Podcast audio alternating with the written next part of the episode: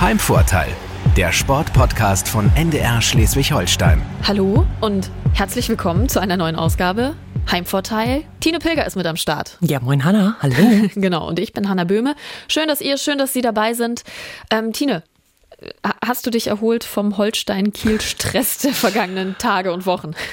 ja, schon irgendwie. Also ich meine, ne, Stress ist ja bei uns, wir sind ja jetzt in dem Sinne jetzt nicht auf dem Platz und so, aber natürlich macht das ja schon auch was, wenn du das die ganze Zeit hier so in der Sportredaktion begleitest. Ähm, wir hatten ja irgendwie auch einen fetten Live-Blog online und ja, man fiebert natürlich mit. Also das ist natürlich so, dass du denkst, ja, komm, und jetzt Bundesliga-Aufstieg als erster Verein in Schleswig-Holstein und dann düdüm. Ja, voll. Ja, du, du intensiv für uns, weil wir natürlich darüber berichtet haben. Äh, aber im Vergleich zu dem, was da Mannschaft und Trainer natürlich die vergangenen Wochen geleistet haben, äh, eher eher dann doch entspannt, ne? Ja, absolut, absolut. ja. Und auch was das für eine emotionale Achterbahn war, muss man sich nochmal Revue passieren lassen. Und äh, da kommen wir auch zu unserem äh, Podcast-Gastgeber aus der heutigen Folge. Und zwar ist das der Sportpsychologe von Holstein Kiel, ähm, der natürlich diese ganze Achterbahnfahrt, also Bayern-Spiel, zweimal Quarantäne, quasi ein Spiel nach dem nächsten, dann äh, zwei Matchbälle vergeben, 3 zu 2 gegen Karlsruhe verloren und auch gegen Darmstadt dann 3 zu 2 verloren das Relegationshinspiel gewonnen. Im zweiten dann der Schlag. Also du merkst schon, ich komme jetzt schon außer Atem. Ja, hoch, runter, ähm, hoch, runter. Und ja, das schon allein wiederzugeben ist äh, genau. für uns ja dann schon toll. Aber ähm, ja, super spannend, da mal ein bisschen mehr zu gucken, was macht das dann wirklich mit der Mannschaft. Ne? Absolut. Und das, ich kann es wirklich sagen, es war ein super interessantes und super spannendes Gespräch. Matthias Faut, so heißt der Sportpsychologe von Holstein Kiel, und äh, hat mich eingeladen in seine Praxisräume in Kiel und wirklich, wirklich ein spannendes Gespräch gehabt. Cool. Also du hast es aufgezählt, da waren so viele Aufs und Ups und natürlich aber auch ganz viele, das darf man immer gar nicht vergessen bei dieser Saison, so viele Highlights dabei. Du hast es gesagt, Bayern gegen Borussia Dortmund im Halbfinale, klar, da auch deutlich verloren, mhm. aber trotzdem, die standen im Halbfinale, ja. hallo. Also das ist natürlich dann auch schon geil, aber wenn du dann ja wieder einen drüber kriegst, ähm, bin ich sehr gespannt, ähm, was Matthias Fauten da so sagt. Wie gehe ich da emotional und mental eigentlich mit um? Wie gehe ich mit einer Enttäuschung um, ne? So, und das ist im Leistungssport immer ein Thema und kennen auch die Sportlerinnen, mit denen du ja auch zuletzt gesprochen gesprochen hast. Ja, absolut. Also bei ähm, Marie-Louise Dreger und Larina Hillemann, ähm, unsere beiden äh, Gäste aus dem letzten Sportpodcast, beide ja Ruderinnen und beide sehr ambitioniert, ganz unterschiedlich. Die eine Mitte 20, die andere schon 40, ähm, äh, dementsprechend natürlich im sportlichen Bereich schon lange mit dabei. Ähm, ja, sehr ambitioniert, aber trotzdem hat es jetzt mit der Olympia-Quali nicht gepasst. Ähm, ich habe ja vorher mit den beiden darüber gesprochen mhm. und ja, also es war denen schon klar, dass das passieren kann, aber auch da muss man sich ja immer wieder ja dann neu aufbauen. Und das ist auch ein Thema bei uns dann einfach gewesen, dass du ja auch häufiger mal so Steine in den Weg äh, geworfen kriegst, dann auch von außen und selber mit dem Ganzen umgehen musst. Und ja, auch dazu haben wir super viel gesprochen. Also das war ähm, ja so eigentlich Vorbereitung jetzt auf deinen Gast auch sehr interessant zu gucken, wie dann zwei ähm, Einzelsportlerinnen in dem Sinne damit dann eben umgehen. Kann man sich auf jeden Fall auch nochmal anhören. Und ich vermute, dass die beiden auch mit einem Sportpsychologen zusammenarbeiten. Könnte ich mir auf jeden Fall gut vorstellen, weil, wie gesagt, Leistungssport. Absolut. Ich glaube, das darf man immer nie vernachlässigen, dass eben so sich mental zu stärken da echt ein wichtiger Punkt ist. Und da können wir wahrscheinlich jetzt äh, in deinem Gespräch mit Matthias Faut auch noch einiges irgendwie mitnehmen. Gibt es schon irgendwas so Kurzes, was du uns so mitgeben kannst, was er gesagt hat? Mm, also spannend fand ich, wie gesagt, das, was ich gerade auch schon mal gesagt habe, so der Punkt, wie geht man eigentlich mit Enttäuschungen um? Mhm. Ne? So und im Leistungssport, ich habe immer gedacht, okay, der Druck von außen, den die Fans dann irgendwie machen, das ist immer super krass für einen Sportler. Aber da sagt er immer auch, aber eigentlich ist es eher so der Punkt, wie gehe ich mit Enttäuschungen um? Wie, wie bin ich so ein bisschen bei mir selbst, wenn es darum geht, ähm, das zu verarbeiten? Es lohnt sich auf jeden Fall. Matthias Faut heute unser Gast. Viel Spaß mit unserer neuen Folge. Genau, viel Spaß. Heimvorteil, der Sportpodcast von NDR Schleswig-Holstein. Hallo zu unserem Gastgeber heute, äh, Sportpsychologe Matthias Faut. Und wir sitzen in seinen Räumlichkeiten in Kiel. Ich sage erstmal guten Morgen. Ja, guten Morgen. Schön, dass wir da sein dürfen und direkt im richtigen Outfit, hier im Trainingsanzug von Holstein Kiel. Eben genau der Sportpsychologe ähm, von Holstein Kiel. Die Mannschaft ist jetzt seit ungefähr einer Woche im Urlaub, im Wohlverdienten, muss man sagen. Heißt, äh, Herr Faut, für Sie jetzt auch gerade ein bisschen entspannter? Ja, das ist jetzt ja allgemein so, dass der Fußball sozusagen ruht. ähm, und ja, sich alle sozusagen erholen können. Wobei natürlich die Europameisterschaft steht auch wieder vor der Tür, da haben wir ja nicht direkt Stimmt. was zu tun. Aber ja, der Fußball lässt uns ja nicht in Ruhe und ähm, es wird ja auch schon weiter geplant. Und äh, ja, aber die Spieler und Trainer haben natürlich, oder zumindest die Spieler haben ja ihren wohlverdienten Urlaub jetzt. Wie anstrengend war es denn auch für Sie? Ja, also es ist natürlich schon so eine ähm, sehr kompakte Saison gewesen mit, mit allen Höhen und, und Tiefen und äh, auch diese Spielfolge immer wieder so ne, alle drei, vier Tage und mhm. ähm, ja, immer diese Aufregung und das war schon ähm, alles auch sehr besonders so und das war ja auch in Kiel so, dass es immer mehr mitgefiebert wurde und äh, ja, das ist äh, natürlich auch, äh, auch auf eine Art und Weise auch anstrengend, das stimmt. Ja, Aber eben auch sehr spannend, muss man auch sagen. Absolut. Sind Sie dann bei den Spielen auch direkt dabei? Nee, also das war ja wirklich ähm, dieses Jahr alles ähm, sehr schwierig. Ähm, also die ähm, äh, Plätze im Stadion waren sehr, sehr begrenzt. Mhm. Und ja, wir Sportpsychologen, wir tun unsere Arbeit tatsächlich ähm, äh, außerhalb des eigentlichen Spielfeldes, sondern tatsächlich im, im Vorwege ähm, äh, am Spieltag selbst brauchen wir dann nicht mehr tätig zu sein oder zumindest ich nicht, weil alles andere macht sowieso der Trainer. Ja, hinter auch Ole Werner liegt natürlich irgendwie eine super intensive, aufregende, spannende Spielzeit mit mhm. Höhen und Tiefen, ähm, die noch sehr präsent ist. Ich habe gesagt, ungefähr, wenn die Podcast-Folge online geht, dann ist das Relegationsspiel eine gute Woche her. Mhm. Und im Schnelldurchlauf würde ich mir gerne die vergangene Saison einfach mit Ihnen nochmal anhören.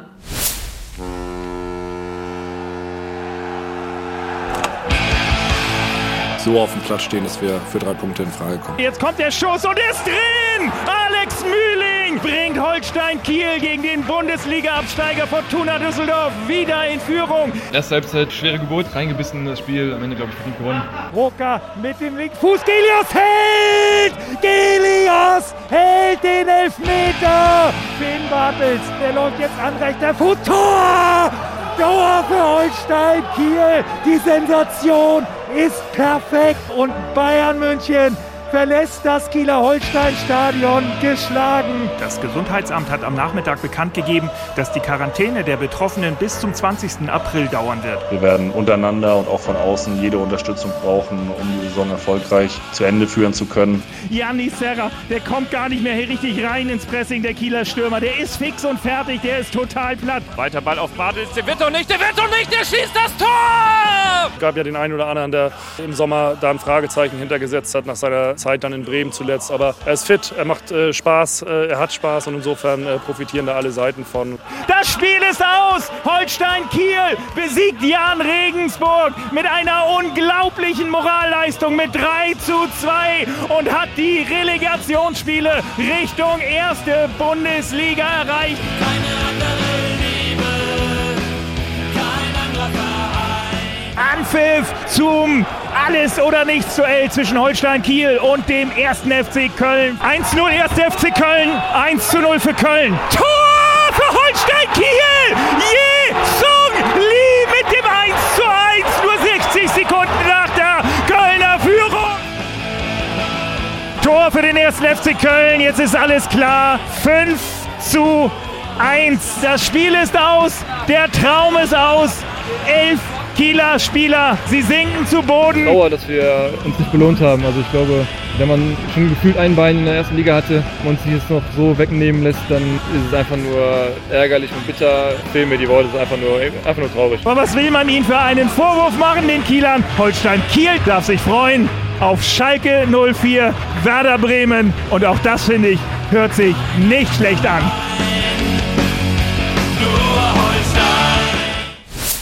Genau, eben schon kurz gesagt, eine Saison, die für alle irgendwie super intensiv war. Auch bei uns zum Beispiel natürlich, man hat sich auf, ich sag mal, drei Matchbälle zumindest irgendwie vorbereitet, teamintern. Wir haben auch alles Mögliche an Organisationsleistung gehabt, aber natürlich auch deutlich weniger wahrscheinlich als emotional nochmal aufgeladen war. Bei der Mannschaft, bei den Fans natürlich auch. Ähm, wie intensiv war die Saison denn tatsächlich? Also Sie haben ja einen direkten Einblick und einen direkten Kontakt. Äh. Naja, es ist natürlich schon, schon sehr intensiv. Also es äh, äh, ging ja gefühlt, also eben als ich das nochmal mit Bayern München äh, gehört habe, habe ich gedacht, ach stimmt, das war ja auch noch. Das ist ja so ein bisschen, äh, finde ich, auch ein Stück weit untergegangen jetzt im tatsächlichen Aufstiegsrennen so. Und dass es jetzt am Ende dann doch nicht gereicht hat, ist natürlich immer so eine Sache. Klar, wenn man die erste Liga so vor Augen hat, und gerade als Spieler so ist es ja ein Traum, äh, tatsächlich mhm. die erste Liga dann zu spielen. Äh, und eben so kurz davor zu sein, also Karlsruhe, war man, dachte man, ja, das, ne, das ist doch jetzt gut. Darmstadt mit Markus Anfang ist natürlich immer sehr unbequem. Immer speziell. Und Köln ist halt eine Erstligamannschaft, das muss man ihm auch sagen. Und ähm, ja, am Ende, wenn man das so sieht, wie viele Spiele äh, die Spieler hinter sich gehabt haben, das ist natürlich auch eine, eine Riesenkraftinvestition. Und ähm, ja, ich denke, also was, was äh, die Mannschaft und was das Trainerteam für Holstein Kiel und für, für Kiel überhaupt geleistet hat. Also es war die Saison enorm, finde ich. Mhm. Also ein riesen Aushängeschild. Ähm, also Holstein Kiel ist sowieso in den letzten Jahren schon immer so mehr Sympathieträger geworden. Ist ja mittlerweile die dritte Relegation, äh, mhm. zumindest die, äh, die ich jetzt auch miterlebe. Und immer unglücklich irgendwie gescheitert, aber ja, man ist immer irgendwie so ein, so ein äh, ja, Sympathieträger auch gewesen, so der Underdog. Und ähm, ich finde, die Mannschaft hat das einfach mit dem Trainerteam äh, ganz toll gemacht und unheimlich viel Werbung gemacht. Und für Holstein Kiel so zweite Liga und der Reporter hat es ja eben schon angesprochen. Also von den Namen her ist es quasi auch Bundesliga. Das stimmt, das stimmt, das stimmt. Das ist auch so das kleine Trostpflaster, glaube ich, dass zumindest namentlich ähm, da in der kommenden Saison auch einige spannende Spiele anstehen. Ähm, jetzt habe ich eben gesagt, dass jetzt ist gerade Urlaubszeit und die Spieler sind irgendwie vielleicht bei ihren Familien oder auch weggefahren und dass es für sie so ein bisschen vielleicht auch mehr Freizeit heißt. Ich habe mich allerdings gefragt, ob durch diese Niederlage, die ja wirklich äh, jetzt gegen Köln, die ja wahnsinnig gesessen hat. Also ich habe ähm, auch bei verschiedenen Social-Media-Kanälen auch so drei, vier Tage später die Jungs dann gepostet haben, boah, nagt noch ganz schön, mich gefragt, ob nicht eigentlich ihre Arbeit jetzt erst dann tatsächlich auch nochmal anfängt. Also ich glaube, die, die Arbeit fängt tatsächlich erst ähm, wirklich in der neuen Saison mhm. an. Ne? Also es ist wirklich so, dass man ja auch erstmal ähm, Abstand haben will. Und also ein Sportpsychologe ist ja auch kein Retter in dem Sinne, ne? äh, der jetzt alle aus dem tiefen Sumpf herausholt, sondern tatsächlich sind ja alle enttäuscht und äh, jeder geht unterschiedlich mit der Enttäuschung auch um. Und das ist auch wichtig, dass man enttäuscht ist. Also es äh, gibt ja so den häufigen Spruch von, gerade auch so von Trainern so, nach einer Niederlage, ja, äh, Mund abputzen und weiter geht's. Mhm. Und das finde ich immer ein bisschen schnell. Also es gehört einfach auch zum Sport dazu, dass man enttäuscht ist und äh, dass man auch ein paar Tage einfach wirklich äh, traurig ist, dass so ein Traum einfach auch nicht in Erfüllung gegangen ist. Ja. Und äh, die, die Arbeit tatsächlich auch dann fürs Trainerteam und auch äh, für alle Beteiligten ist dann tatsächlich äh, so, das finde ich so das Schwierige in der neuen Saison für die Spieler, die hier sind, ähm, dann tatsächlich das Alte dann auch so ähm, abzuhaken. Mhm. Und zwar aber so abzuhaken, dass man sagt, okay, das war, wir haben eine richtig tolle Saison gespielt. Ne? Also auch wenn das Ergebnis am Ende vielleicht nicht so war, wie wir es dann am Ende erhofft haben. Aber am Ende bleibt, wir haben eine Riesensaison gespielt, wir haben so viel erlebt. Also dass man das sozusagen behält und dann sozusagen versucht, eine neue Einstellung zu bekommen. Ähm, das sehe ich immer so als tatsächlich als Gefahr, wenn man so eine tolle Saison gespielt hat, dass man denkt, so jetzt geht es genauso weiter. Nee, eine Saison ist immer wieder neu, die Mannschaft wird neu sein ähm, und dass die Trainer dann sozusagen auch einen guten Zugang finden äh, zur Mannschaft und wieder neue Ziele sozusagen auch ausrufen können. Ja. In der vergangenen Saison gab es da irgendwie einen Punkt, wo, wo Sie gesagt haben, ähm, pff, also jetzt zum Beispiel dann nochmal die zweite Quarantäne, da jetzt nochmal rauszuschaffen. Ähm man hat ja überhaupt keine Erfahrung gemacht mit mhm. äh, zweiter Quarantäne. Das äh, ähm, hat Ole Werner ja auch, auch gesagt, so, ja, wir sind die, die einzige Mannschaft. Ne? Wir haben überhaupt keine Erfahrung. Wir haben auch tatsächlich äh, so vom Körperlichen her, das ist ja vor allen Dingen auch das Entscheidende letztendlich so zwei Wochen lang gar nicht auf dem Platz. Mhm. Ne? Und was das bedeutet, dass man äh, ähm, dann auf einmal rauskommt und natürlich dann verliert man das erste Spiel in Bochum, weil die sind äh, ne, drin und alles. Äh, also das war letztendlich die große Herausforderung. Ich finde so vom, ähm, äh, vom Mentalen her, was die Mannschaft dann wirklich auch immer gezeigt hat, trotz körperlicher Einschränkungen, fand ich wirklich enorm. Also das, äh, es wurde ja auch nicht gejammert, oh wir mhm. Armen, sondern es wurde wirklich auch die, die Marschroute ausgegeben. Okay, wir haben jetzt die Bedingungen, ne, die, den Druck haben tatsächlich auch die anderen. Ja. Ich finde, das war auch das, das Entscheidende, auch ein Stück weit aus meiner Sicht, was das, jetzt sagen was das Mentale auch angeht, dass man sozusagen aus einer Außenseiterposition Stimmt. angreifen konnte. Ne? Spätestens in Karlsruhe war das sozusagen ja nicht mehr der Fall, sondern da war der Griff ja schon zu, äh, in die erste Liga, da, da dachte man ja, okay, ne? also, oder viele haben ja gedacht, ja, jetzt könnte man es ja schaffen. Ne? Also ich, äh, Killer Nachrichten hat dann schon von ne, Bundesliga und alles war sozusagen bereit dafür. Ja. da hat sich dann natürlich ein bisschen was verändert in dem Sinne. Da war man nicht mehr sozusagen der, äh, die Mannschaft, die hinterherläuft, sondern die vorwegläuft. Und das ist dann mitunter auch schwierig. Ne? Ist ja oft im Sport so, dass wenn diese, dieser Rollenwechsel kommt, dass es dann schwierig wird für Mannschaften oder auch für, für einzelne Sportler, dass sie dann auf einmal eben nicht mehr in der Rolle des Underdogs sind, sondern der Favorit und sich damit erstmal erst vielleicht auch nur gar nicht zurechtfinden.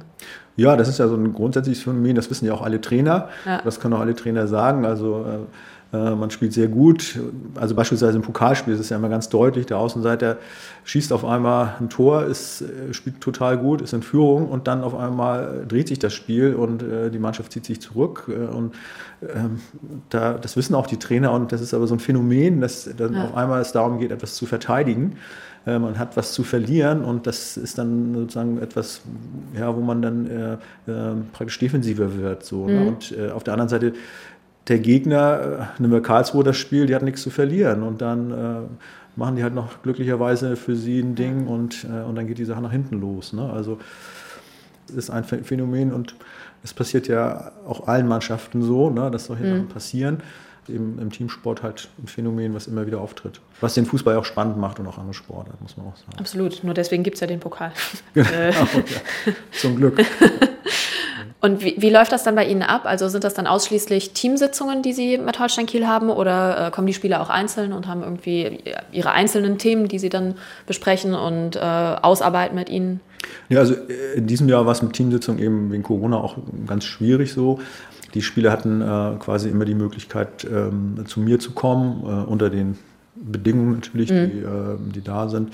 Äh, und dann für sich sozusagen die Themen zu besprechen, die für sie wichtig sind. Ne? Und ich bin natürlich auch Ansprechpartner für, für, für das Trainerteam. Genau. Äh, also so und ja, letztendlich muss man natürlich auch immer sagen, der, die Trainer sind diejenigen, die jeden Tag, ne, die äh, immer vor Ort sind, immer mit den Spielern mhm. sprechen und das sind sozusagen auch die Entscheidenden. Und wir Sportpsychologen sind diejenigen, die von außen ein Stück weit vielleicht nochmal Impulse geben können für Spieler, für Trainer. So, das ist sozusagen unsere Aufgabe dann. Ne? Ohne dass Sie jetzt natürlich konkret auf einen Spieler eingehen, aber was sind dann so Themen, mit denen sich Spieler auseinandersetzen müssen? Also das ist jetzt ganz unabhängig von dieser Saison. Mhm. Ähm, das sind so tatsächlich typische äh, Leistungssportthemen. Also die Spieler, also auch gerade Profispieler, äh, sind natürlich immer wieder auf so einer quasi einer Bühne. Ne? Mhm. Also wenn man sich vorstellt, gut in diesem Jahr nicht, aber normalerweise spielt man vor, vor Tausenden von Zuschauern Stimmt. oder vor Millionen Publikum im Fernsehen. Äh, solange es gut läuft, ist alles schön. Macht man drei Fehlpässe, dann wird es ja im Stadion schon unruhig. Und mhm. äh, man ist quasi derjenige, der das dann irgendwie nicht bringt. So. Und äh, äh grundsätzlich muss man sagen, dass Sportler, die es so weit geschafft haben, sind mental stark.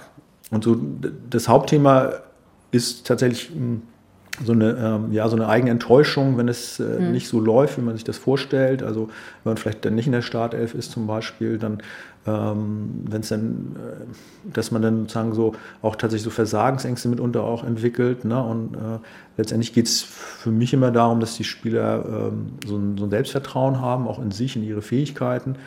Und was eben tatsächlich auch dazu gehört, ist mit Enttäuschungen umzugehen. Also die Spieler sind am meisten von sich selbst enttäuscht, wenn es nicht mhm. läuft. Ne?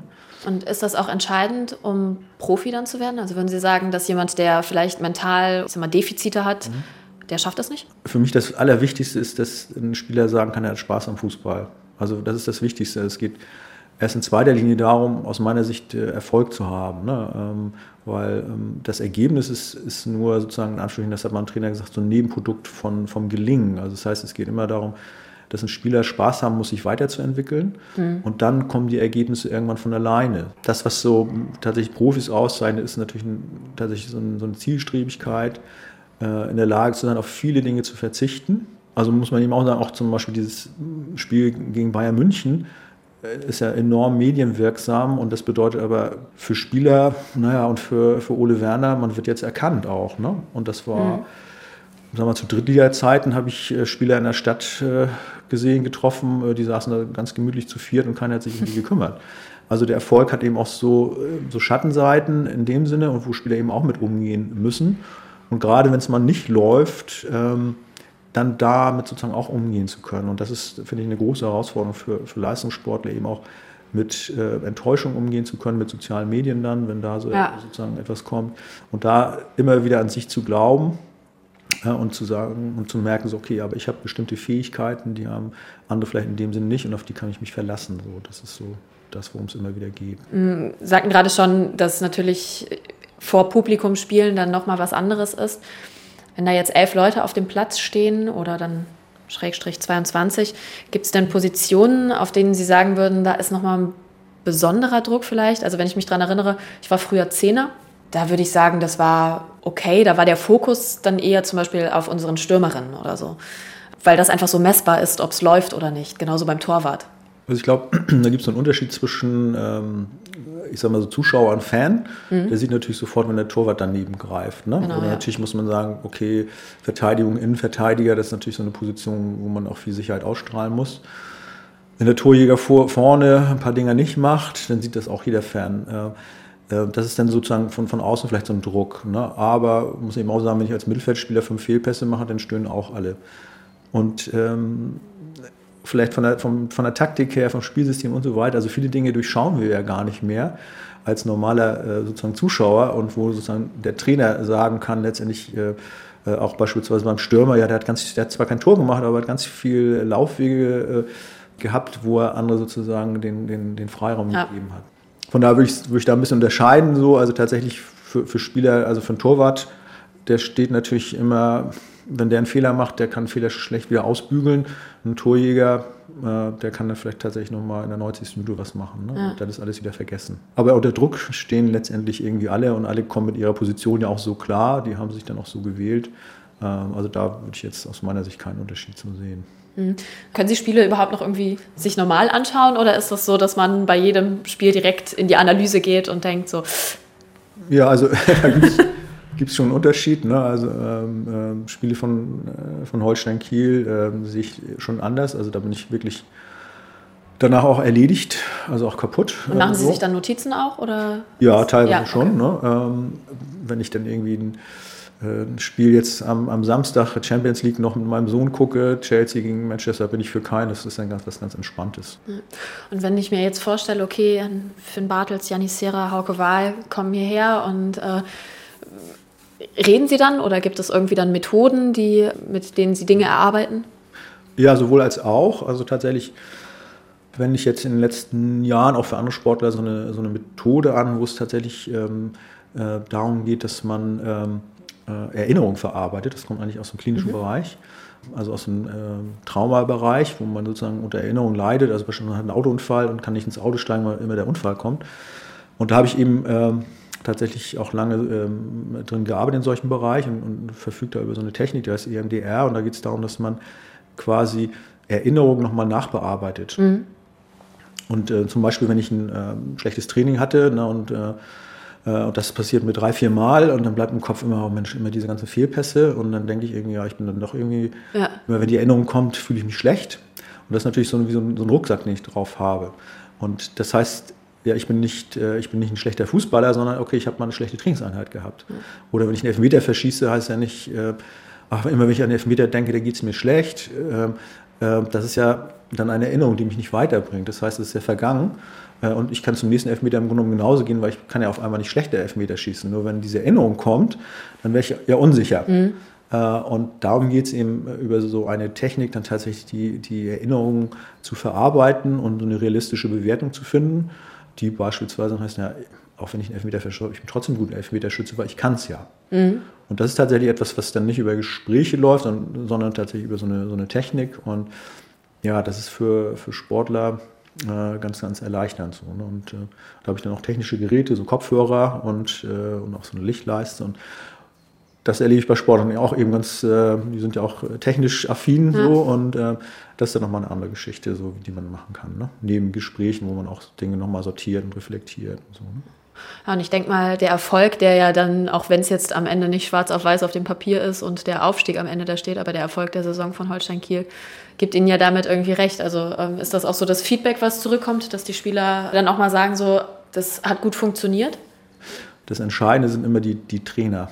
Ja. Also, so, ne? also wie funktioniert ein Trainerteam mit den, äh, mit den Spielern, mit der Mannschaft? Und ähm, also ich als äh, Sportpsychologe bin sozusagen von außen in der Distanz und äh, ich habe ja auch den Vorteil, ich muss kein Mensch, ich muss keinen Spieler aufstellen, keiner ja. ist sauer auf mich, wenn er nicht spielt. ähm, sondern das Feedback ist tatsächlich immer direkt dann von den Spielern. So, Mhm. ne? Also dass ein Spieler sagt, Mensch, okay, ich bemerke da eine Veränderung, ich bin wieder selbstbewusster geworden. Ne? Also ich habe äh, ich hänge nicht mehr so lange, wenn ich einen Fehlschuss mache, dann hänge ich nicht mehr so lange an der Situation dran, sondern ist Ja. sozusagen wieder sofort wieder konzentriert. Und das ist dann für mich so, ähm, so die beste Rückmeldung.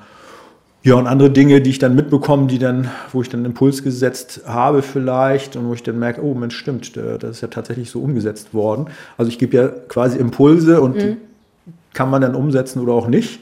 Äh, Ich bin dann sozusagen Ideengeber so und ähm, ja, das ist dann sozusagen die andere Rückmeldung, so, ne, die ich dann, wo ich dann sehe, Mensch, ah, da, da ist ja was, hat sich was verändert und vielleicht ist es auf meinem Mist gewachsen, vielleicht auch nicht. Aber ja, und ähm, was mir tatsächlich noch am, am sehr am Herzen liegt, ist auch so die Gesundheit der Spieler, so, gerade auch wenn, wenn Spieler verletzt sind oder äh, auch tatsächlich auch mal erschöpft sind, das vergisst man ja auch. Also auch äh, so eine Saison wie jetzt, äh, selbst wenn man aufgestiegen wäre, äh, die kostet unheimlich viel Kraft, auch wenn man ganz viel Erfolg hat. Ne? Also auch Erfolg kostet viel Kraft. Ja.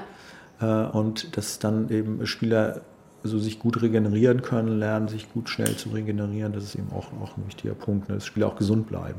Ja, sowohl körperlich als ja dann auch tatsächlich mental, weil ne, die Frage habe ich nämlich irgendwann, ich glaube, mit einem Kollegen noch besprochen, wo ich dachte, was für eine Leistung das auch ist, sich da emotional irgendwie dieses Level zu halten. Ähm, okay, ersten Matchball nicht geschafft, aber es kommt der zweite, den können wir schaffen, den zweiten Matchball nicht geschafft. So, und dann dachte man schon so, okay, Relegation gegen Erstligisten wird, wird hart. Und dann aber, hey, 1 zu 0 Hinspiel, Sieg gegen Köln und alles ist wieder irgendwie on fire. Und da über drei und dann jetzt das vierte Spiel, diese emotionale Stärke zu haben, da jedes Mal wieder ranzugehen, das stelle ich mir unfassbar anstrengend vor. Ja, ich glaube, das ist tatsächlich auch, auch eine Leistung des Trainerteams, ne? Ja. äh, die es geschafft haben, die Mannschaft immer wieder sozusagen dahin zu bringen, sich auf die Aufgabe zu fokussieren. ne? Also die Königsaufgabe der Sportpsychologie, dass äh, Trainer, Sch- Spieler, Sportler es immer wieder schaffen, so weg von, äh, von Ergebniserwartungen Mhm. zu kommen, immer wieder zu, okay, was liegt jetzt gerade an ne? und was müssen wir tun, damit wir unsere beste Leistung bringen. Der berühmte Satz, wir denken von Spiel zu Spiel.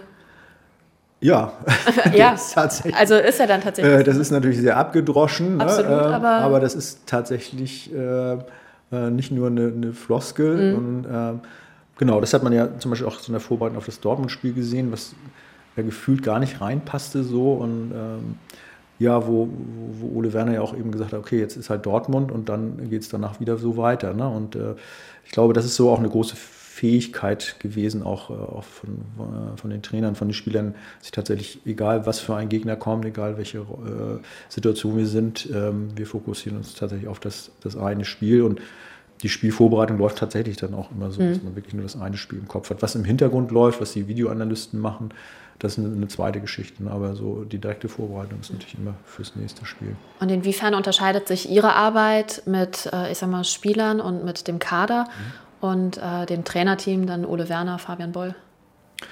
Ähm, na, also meine Aufgabe ist tatsächlich so, dass ähm, äh, ich so einen Blick sozusagen von, von außen habe. Also ähm, das heißt, bei mir geht es ja tatsächlich um, um diese mentalen Geschichten. Also ähm, und da können Spieler sich natürlich hier nochmal äh, mit einem Thema so intensiv auseinandersetzen. Mhm. Das heißt also, äh, na, ich kann als Spieler, wenn ich, wenn ich dann zum Trainer gehen würde, sagen, also Trainer, ich habe jetzt kein Selbstvertrauen mehr, kann der Trainer sagen, ja, okay, arbeite an den, den Fähigkeiten.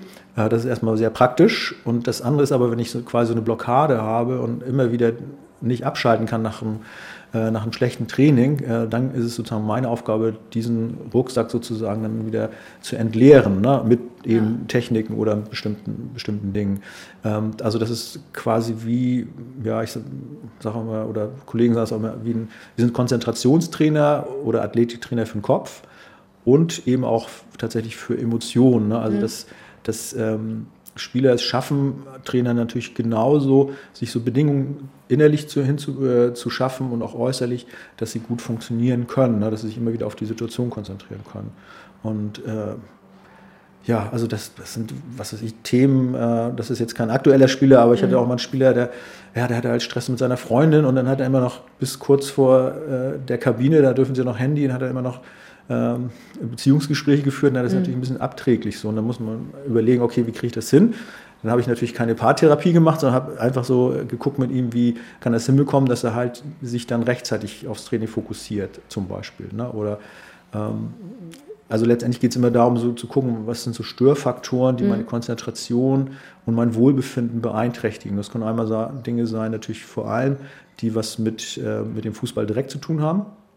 Aber es gibt eben auch Dinge im Leben, äh, wenn ich da nicht von abschalten kann oder die geregelt bekomme, dann bin ich auch immer gehemmt im, im Trainingsbetrieb. So. Und das ist sozusagen quasi meine, meine Aufgabe, solche Dinge dann äh, mit den Spielern, auch mit den Trainern sozusagen beiseite zu räumen äh, und da einen guten Weg zu finden. So, ne? Ja, das heißt, die Arbeit mit dem Trainerteam unterscheidet sich dann im Endeffekt nicht so sehr von dem mit den Spielern, oder? Ähm, doch, würde ich schon sagen. Also, ähm, weil da, da, sind ja sozusagen andere Fragestellungen mhm. auch für den Trainer. Ne? Also, äh, da geht es dann tatsächlich auch darum, so vielleicht sich Impulse zu holen. Okay, wie siehst du, äh, wie siehst du, äh, hast das Training erlebt oder ähm, was kann man in Richtung Teambildung vielleicht machen? Mhm. Hast du da eine Idee, was wir da noch machen können? So, ne? Und man muss eben sagen, so, dass wenn ein Trainer etwas sagt, sozusagen auch Motivierendes sagt. Das hat hundertmal mehr Gewicht, als wenn mhm. ich als Sportpsychologe sage, Mensch, Jungs und so, es geht weiter, dann ja, okay, ja, der Sportpsychologe, ne?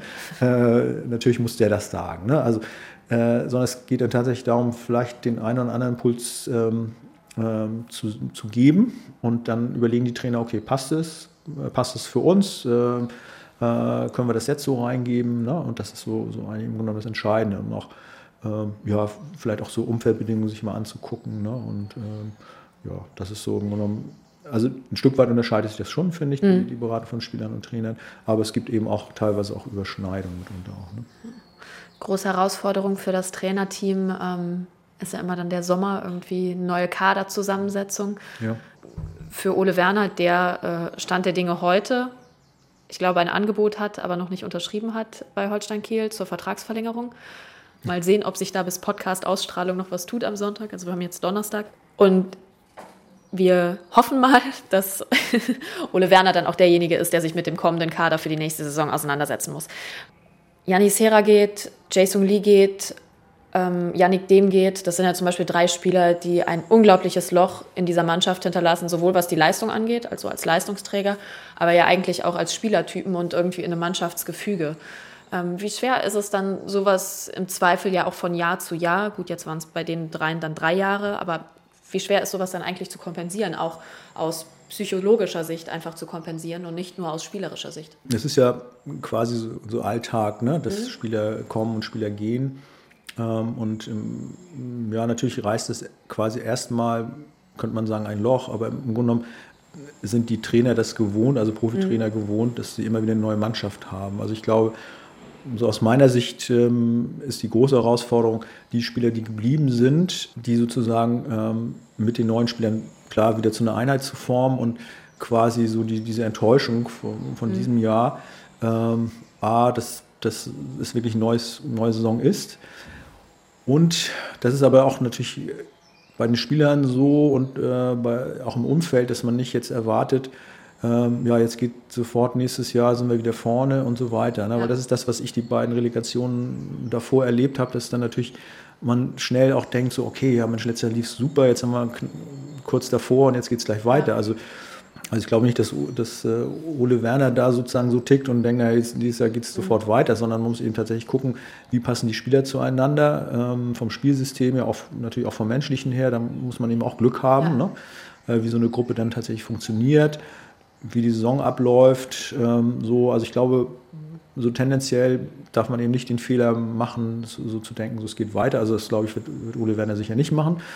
Ich sage mal, das Glück ist, dass jetzt äh, Schalke 04 und Werder Bremen abgestiegen sind, HSV noch drin ist.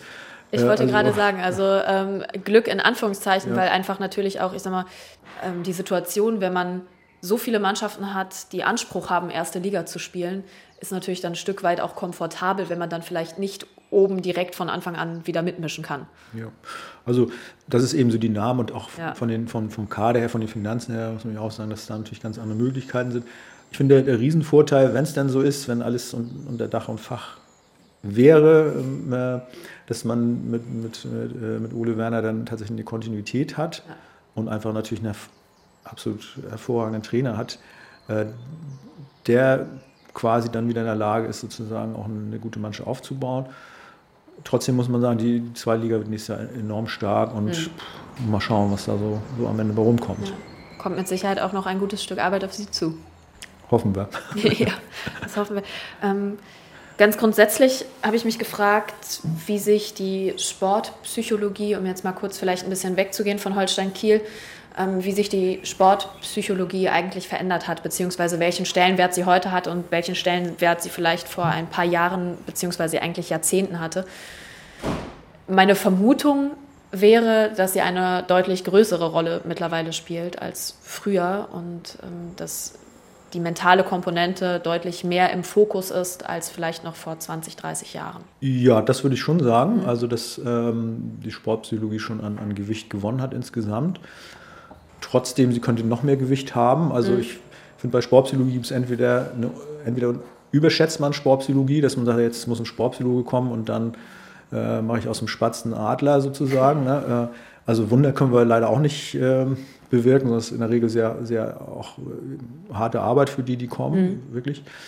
Äh, und auf der anderen Seite wird sie auch dann manchmal sozusagen na, als vielleicht auch unterschätzt. Naja, so wichtig ist dann ja aber auch nicht so. Ne? Und ich glaube, dass das in, in den letzten Jahren ähm, schon auch an, an, Gewicht gewonnen hat, so dass äh, die, die, Psychologie wie allgemein in der Gesellschaft eben auch einfach äh, an, an, Glaubwürdigkeit gewonnen hat. Mm, merken Sie dann, wenn Sie so Sportler oder Sportlerinnen beobachten, einen Unterschied? Also können Sie sagen, okay, der arbeitet auf jeden Fall mit einem Mentaltrainer dann zusammen oder mit einem Sportpsychologen oder? Nee, also würde ich nicht ja. sagen. Also es gibt, es gibt ja auch Sportler, die ähm, funktionieren noch lange super gut ja. und ähm, also mir fällt jetzt zum Beispiel Robert Lewandowski ein, ja. der ganz viel, aber der hat sozusagen als seine Ehefrau, die macht ganz viel mit ihm Ernährung und so weiter. Und der übt halt auch total viel. Ja. Ne? Und, ähm, aber ich wüsste jetzt nicht, ob er einen Sportpsychologen hat oder nicht, oder ob Ronaldo einen Sportpsychologen hat oder nicht. Ich glaube aber, dass die so Profi sind, dass sie sagen, okay, wenn ich jetzt in einem Bereich nicht mehr weiterkomme, und das ist sozusagen ein mentaler Bereich, dann hole ich mir jemanden. Da sind ja. glaube ich, ganz, ganz nüchtern und darum geht es auch, dass man sozusagen nüchtern guckt, kann mir ein Sportpsychologe in dem Bereich jetzt gerade weiterhelfen. Und ähm, das ist, glaube ich, das, das Entscheidende. Und das zeichnet sozusagen Spieler aus, die wirklich, wenn, wenn die wirklich alles ähm, ausschöpfen wollen an Potenzial, dann finde ich, ähm, gehört, diese, gehört ein Sportpsychologe auch dazu. Also nicht ständig und nicht jeden Tag und nicht jede Woche, sondern mal phasenweise, man sagt so, okay, in dem Bereich, da möchte ich jetzt mal was tun, dann merke ich, da läuft es nicht so rund. Ne? Und mhm. äh, das ist, ähm, also ich ziehe mal den Hut vor denjenigen, die kommen und die sich das sozusagen trauen und sagen, ich, ich arbeite ja. mit einem Sportpsychologen. Das ist für Einzelsportler sicher einfacher. Ähm, so ähm, im Teamsport, ne, da muss man dann, ist man derjenige, der zum Sportpsychologen geht. Mhm. So, und, ähm, Jetzt bei Holstein Kiel, wie viele, kann Sie sagen, wie viele da äh, Sie zwischendurch aufsuchen? Also das ist immer sehr, sehr unterschiedlich. Ich bin mhm. jetzt seit sieben Jahren da ja. und das gibt immer so, ja, quasi so Wellen, dann kommen immer ganz viele, dann passiert mal wieder nichts. Was, was im Grunde genommen sehr wichtig ist, das gilt für alle, alle Mannschaften letztendlich, ist so, ja, so eine Art Präsenz, so, ne? Das, mhm. das heißt, dass ich dann, dass sie mich auch irgendwie erleben. Ne? Und das war halt in diesem Jahr einfach extrem schwierig. Also die Jugendmannschaften haben teilweise monatelang gar nicht, waren die ja. auf dem Platz. Ne? Und ähm, also das ist etwas, was, was dann halt sehr, sehr schwierig ist. Und tatsächlich, welche Ausstrahlung hat der Trainer? Ne? Also rümpft er die Nase, wenn jemand zum Sportpsychologen geht oder sagt er, finde ich gut so, ja. und steht eben der Sache offen gegenüber so. Ne? Mm, genau, in zwei Wochen geht es jetzt weiter und äh, wie wird es dann für Sie aussehen? Also ist das dann vielleicht jetzt im Sommer dann doch mal so, dass es eine Vorstellungsrunde gibt und für die, die neu kommen, ich meine, ähm, Großteil hoffentlich der Mannschaft kennt sie ja auf jeden Fall letztendlich das Entscheidende ist erstmal sozusagen mit, mit dem Trainerteam, mhm. weil tatsächlich ist immer die Frage, also wir gehen jetzt mal davon aus, Ole Werner ist nächstes Jahr noch Trainer, dann ist, ist natürlich erstmal wichtig so, ähm, was ist so der Wunsch und äh, wie sieht Ole, Ole Werner die Mannschaft, was, äh, weil das ist tatsächlich äh, immer wieder neu, dass man so gucken muss, okay, mhm. wie sieht die Gruppe jetzt aus ne, und wie ist, wie ist die Situation, wie, er, wie erlebt er die Gruppe, also dass die, die Trainer haben ja einen ständigen Kontakt und kriegen einfach im Trainingsbetrieb ganz viel mit äh, sind, sind sozusagen in dem Sinne ganz nah dran an der Mannschaft und können so, ähm, ähm, ja, so spüren, so wie gehen die Spieler miteinander um, mhm. wie, wie sind die so im Moment so, so da und dann entsprechend so zu gucken, okay, was, was wäre jetzt eigentlich wichtig. Ne? Und es gibt eben da überhaupt gar keine Regel, wie meine Aufgaben sind, also was jetzt gerade anliegt oder was nicht. Was halt immer wichtig ist, dass die, die Spieler wissen, okay, da ist jemand genauso wie der Mannschaftsarzt, wenn was ist, dann ähm, der, ist, der ist sozusagen verfügbar. Ne? Das, das ist eigentlich das Entscheidende. Man weiß eben auch gar nicht, was für eine Gruppe hat man nächstes Jahr in der nächsten Saison. Ne? Das ist, äh, und davon hängt eben viel ab. Auch, ne? Ja, da lassen wir uns mal überraschen. Genau. Dankeschön, Matthias Faut, Gerne. dass wir da sein durften. Ähm, und einen guten Start in die neue Saison in zwei Wochen. Ja, vielen, vielen Dank. Heimvorteil, der Sportpodcast von NDR Schleswig-Holstein.